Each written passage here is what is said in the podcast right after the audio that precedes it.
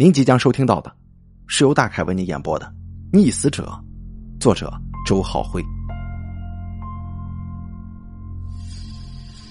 这是罗非调任龙州市刑警队之后处理的第一起比较重大的案件。在案件侦破的过程当中，出现了某些奇怪的现象，很多人对此觉得无法理解。但是罗非正是在这些反常的现象指引之下，才一步步的揭开了事实的全貌。案件的开头平平无奇的。这天凌晨一点左右，龙州市人民医院的急诊室接纳了一个病人。同伴把他送来的时候，他因为深度溺水，已经毫无意识了，生命岌岌可危。大夫进行了十多分钟的抢救，却只能无奈的看着一个生命消逝。接着，院方准备办理死亡手续，可此时死者的那个同伴却消失不见了。无奈之下，院方拨打了幺幺零报警。派出所的民警小刘最先来到了医院现场，死者并不存在他杀的迹象。小刘开始认为自己的任务也就是查清尸源，找到死者的亲属而已。可是随着调查的深入，这事情就变得复杂起来了。到第二天的时候，小刘心中的迷惑越来越多，因为无法判定案件的性质，他决定先以私人的关系求助刑警罗非。接到朋友的电话之后，罗非立刻赶到了人民医院。在停尸房内，他见到了那具无名尸体。这是一个三十岁左右的男人，身形虽然消瘦。但是结实的肌肉给人一种强壮有力的感觉。他浑身上下不仅湿漉漉的，而且很多地方还沾着污泥，显得肮脏不堪。甚至他的口鼻当中也有污水在往外渗。死亡原因是溺水，这一点呢，医生已经有结论了。小刘告诉罗非，罗非点点头，这跟他的判断是一致的。他俯下身子，把鼻子贴近尸体，深深的闻了一下。见小刘诧异的看着自己，罗非解释道：“啊，现在可以初步判定，他并不是在河道当中溺死的。龙州城里的河流，你知道的，因为污染，河水会或多或少的带着一些腐臭的味道。”小刘很赞同罗非的说法。但紧接着，他又蹙起眉头说：“不是在河道中吗？那那还有哪些地方会淹死人呢？水井、游泳池，甚至高楼的蓄水箱等等等等，都是有可能的。”罗非一一列举。不过呢，我建议你把注意力集中在城里的建筑工地上，那里的蓄水池也有可能产生溺死事件。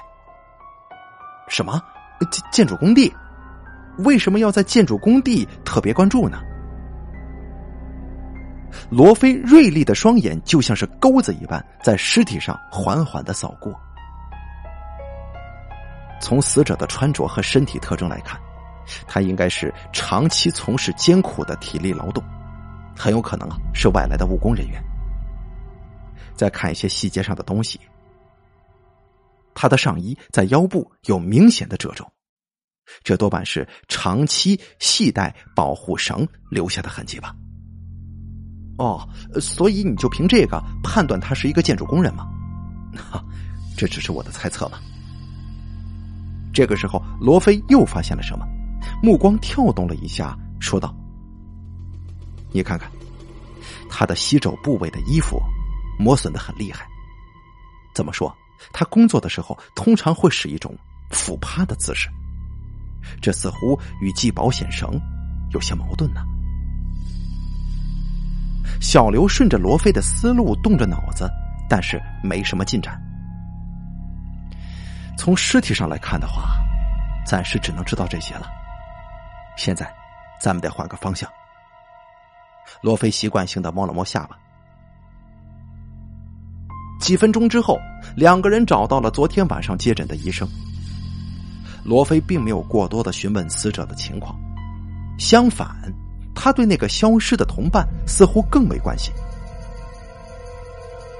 医生回忆昨晚的情况，那个那个人呐，看起来比死者要大几岁，身材也稍微高一点，四方脸，皮肤黑黑的，头发有些杂乱。从当时的情形来看，他对病人的安危还是挺关心的。可不知道为什么，病人死亡之后，他却悄无声息的离开了。那你听他的口音是本地人吗？不是，他说话的口音方言很重呢，似乎是陕西一带的方言。陕西。罗非略微思索片刻，又对小刘说：“他一个人是无法把死者一路背到医院的，中途肯定使用了某种交通工具。”也可以往这个方向再去调查一番呢。今天一早啊，我就通过交通广播发布了协查信息，并且找到了昨夜搭载两个人的出租车司机。好，罗非夸了一声，然后立刻指向问题的关键所在。那么，他们是从哪里上的车呢？从明塔路。我呢，已经去现场查看了一番了。这事情有些奇怪，所以我才会想到你的。怎么个奇怪法？罗非显得很有兴趣。这按理说呀，他们上车的地点离溺水事件发生的现场应该相距不远才对。可是那方圆一公里之内的范围没有任何的水流、水井或者游泳池之类的建筑物，甚至连高楼的蓄水箱也没有，因为那里并不是居民区呢。小刘一边说，一边用自己的手挠着脑袋。哦，罗非很干脆的提议：“那你现在就带我过去看看。”明塔路双向共有八条车道，是当地最宽敞的大路之一。这条路的建设主要是为了服务路东侧的龙州市药材批发市场。这个市场在全国来说也是颇具规模的，白天人来车往，非常热闹。跟药材市场隔街相望的是一排商铺，都是一个个紧挨着的小门脸小饭馆、杂货店、服装店等等等等，五花八门，应有尽有。出租车司机指认的两个人上车地点位于明塔路的中部，这里正是药材市场最繁华的地段。的确。当周围相当一片范围之内是并不存在河流、水井或者大型的蓄水容器，真的是无法想象在附近会有溺水事件发生。你现在是怎么想的？罗非站在路边，看着来来往往的车流，问道：“我认为有两种可能。”小刘琢磨很久，他说道：“第一，可能是凶杀。”凶杀，对呀，如果是被强迫而造成的溺水死亡，那并不需要太多的水就可以做到，也许只要一个水桶就可以办到了。设想凶手制服了被害人，然后把他的头泡在水中，导致其溺亡。至于被害人身上的泥水，很有可能是凶手故意制造的假象呢。按照你这个思路。送死者去医院的那个人，是最有嫌疑的吗？那应该是吧。不，这说不通的。你无法解释他为什么把死者送到医院，然后又悄悄离开。说说你的第二种判断吧。哦，呃，还有一种可能呢，这里并不是溺水事件的现场，出于某种原因，死者的同伴要掩饰事发地点。所以，先走了较长一段路之后，才在这里拦下出租车的。其实，在医院里，我受到你的启发，我有了更成熟的想法。你你说，这会不会是一起工伤事故啊？死者是建筑工地的工人，雇主为了逃脱责任，所以才会有上述举动呢？嗯，这倒是比你的第一种判断要更合理一些，不过也是有问题的。送死者来医院的只有一个人，要背负成年男子长途转移，是很困难的，也许会耽误很长很长的时间。如果说是工伤事故，雇主方应该是抢时间救人，避免责任，所以这里不太合乎逻辑啊。罗非一丝不苟的分析着。啊，你你说的倒也是啊，算了，你就别问我了，你是专家呀。说说你的看法吧。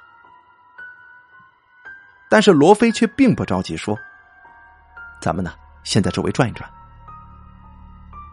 两个人一前一后，首先进入了人流熙攘的药材市场。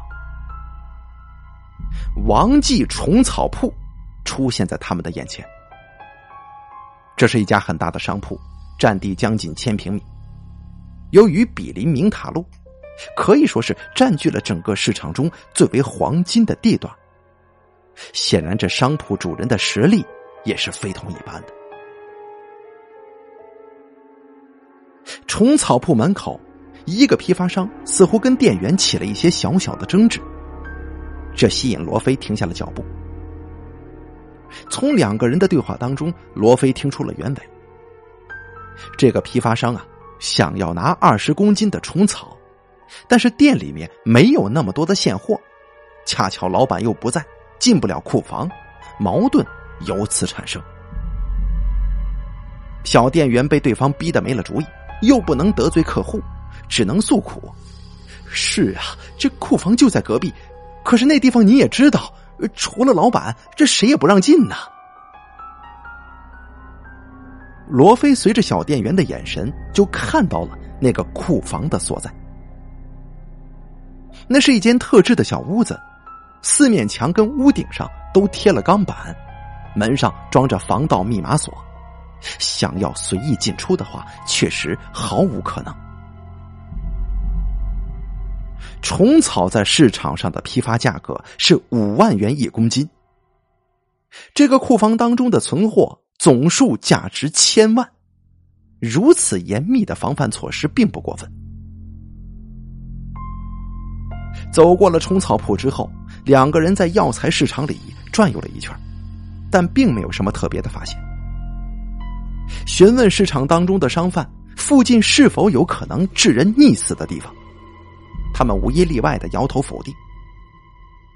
在走访调查过程当中，没有找到相关的目击者。这些人呢，白天的工作都很辛苦，事发在深夜的时候，他们正处在梦乡当中呢。从市场里出来之后，罗非背着手在路边来回踱步。小刘知道他正在集中精神思索，于是静静的站在一旁，并不打扰。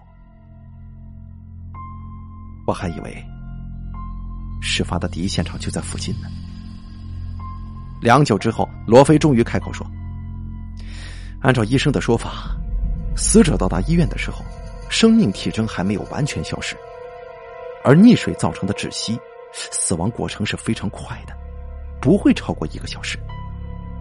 在这么短的时间之内，基本可以排除转移现场的可能性了。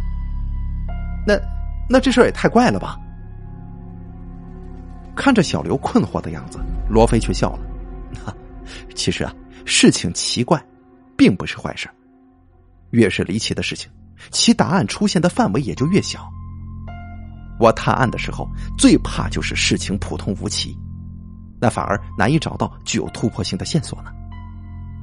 不过这件事儿啊，可不仅仅是奇怪，简直就是不可能嘛！小刘嘟着嘴说：“这附近根本就没有水，怎么可能有人溺死呢？”是吗？你没看见，可不代表没有啊。事情应该已经简化了，只要咱们找到附近的水，我想啊。答案应该就会出现了。这这水在哪儿啊？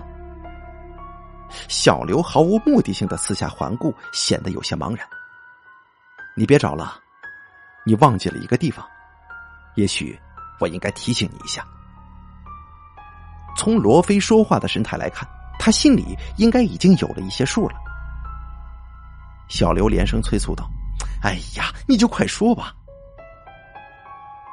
罗非笑而不语，用脚轻轻的踩了踩地面。呃，你你说是？小刘先是一愣，随即明白了，你的意思是？不错，这下面不就有水吗？啊，地下水吗？小刘愕然的张大了嘴，这地下水怎么会淹死人呢？医生说，逃走的那个人是陕西口音，死者应该也是他的同乡吧？这这跟哪里人有什么关系啊？你没有干过刑警，很多东西不了解倒也正常。这很多犯罪活动都是带有地域性的，比方说云南的贩毒、福建的团伙诈骗、广东的飞车党等等等等。同样，陕西也有一种独特的犯罪。是什么犯罪啊？啊，你快说我听听。就是盗墓。盗墓。对呀，尤其是号称十一朝古都的西安一带，盗墓行为十分猖獗。这里的盗墓贼被公认为全国同行当中的老大。他们经验丰富，打洞钻穴更是他们的拿手好戏。罗非用炯炯的目光看着小刘。显然是在激发对方的思路。哦，你你是说，他们在这下面挖了地道吗？小刘被这个大胆的猜想惊的是目瞪口呆。罗非点了点头说：“，你还记得死者身上的那些特征吗？展开一下你的想象，你想象一下，腰间系着绳索。”俯趴在狭小的地道当中，艰难的挖掘前行。这些行为所留下的痕迹，正好跟我们之前所观察到的是吻合的。可这次，他们失手了，他们不慎挖穿了地下水层，在地道当中的小个子溺水而死。他的同伴见事情搞砸了，害怕暴露，所以匆匆离去了。是啊。这这倒真的可以说得通啊，可是这里肯定是没有古墓的，他们挖地道干什么？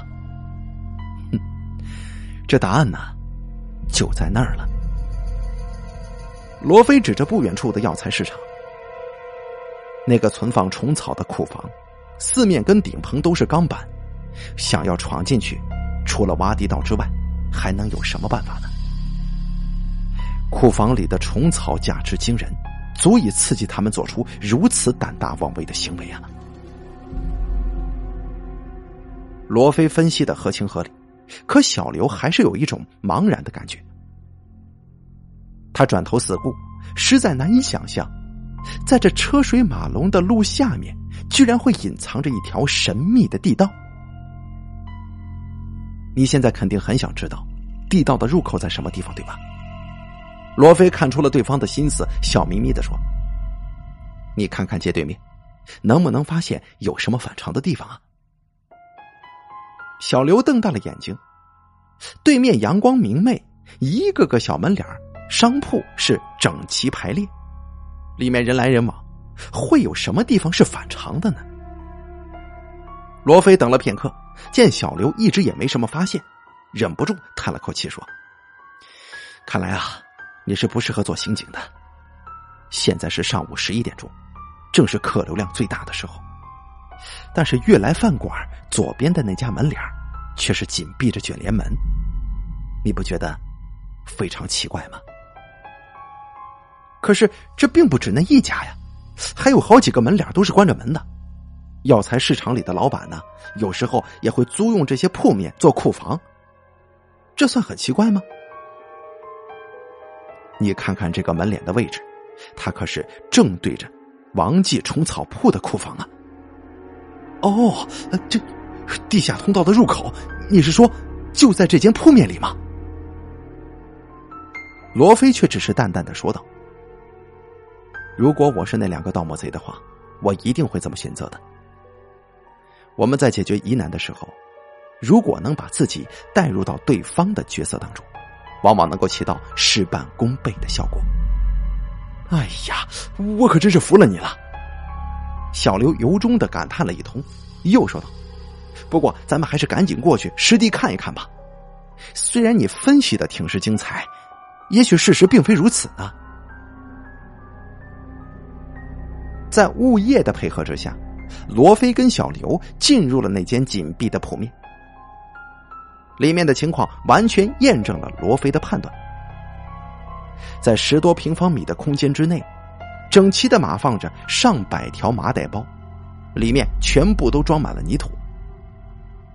在墙角处，一个直径三四十公分的地道入口赫然在目。可以看到，这条狭窄的通道现在已经注满了渗出的地下水。这小屋子里散乱的堆放着铁镐、绳索。抽气机等挖掘用的相关工具。后来的走访调查工作就显得相对简单了。根据物业反映，这两个陕西籍的男子在一个月以前以租库房为名租下了这个店铺，从此深居简出。铺面的大门也多半紧闭着，没有人知道他们居然在里面偷偷的进行着一个如此浩大的工程。后来，罗非请来了考古专家，对地道进行了检验。整个工程已经进行了一大半，地道挖掘的技术水准相当惊人。只是盗贼为了避开明塔路的地基，不得不冒险加大了挖掘的深度，终于功亏一篑了。小刘对自己没能够及时发现事情的原委懊悔不已。这使得警方错过了抓捕逃跑者最有利的时机。不过，罗非对此并不觉得有什么着急的。这么大胆的想法，这么高超的技术，这两个盗墓贼肯定不是初犯了。只要把逃跑者的模拟画像传给陕西警方，查一查有案底的人，相信他的真实身份很快就会浮出水面的。果不其然。一周之后，逃跑的盗墓贼在西安老家的村庄当中被抓获。罗非虽然没有参与整个过程，但事情的进展却似乎早已在他的预想之中了。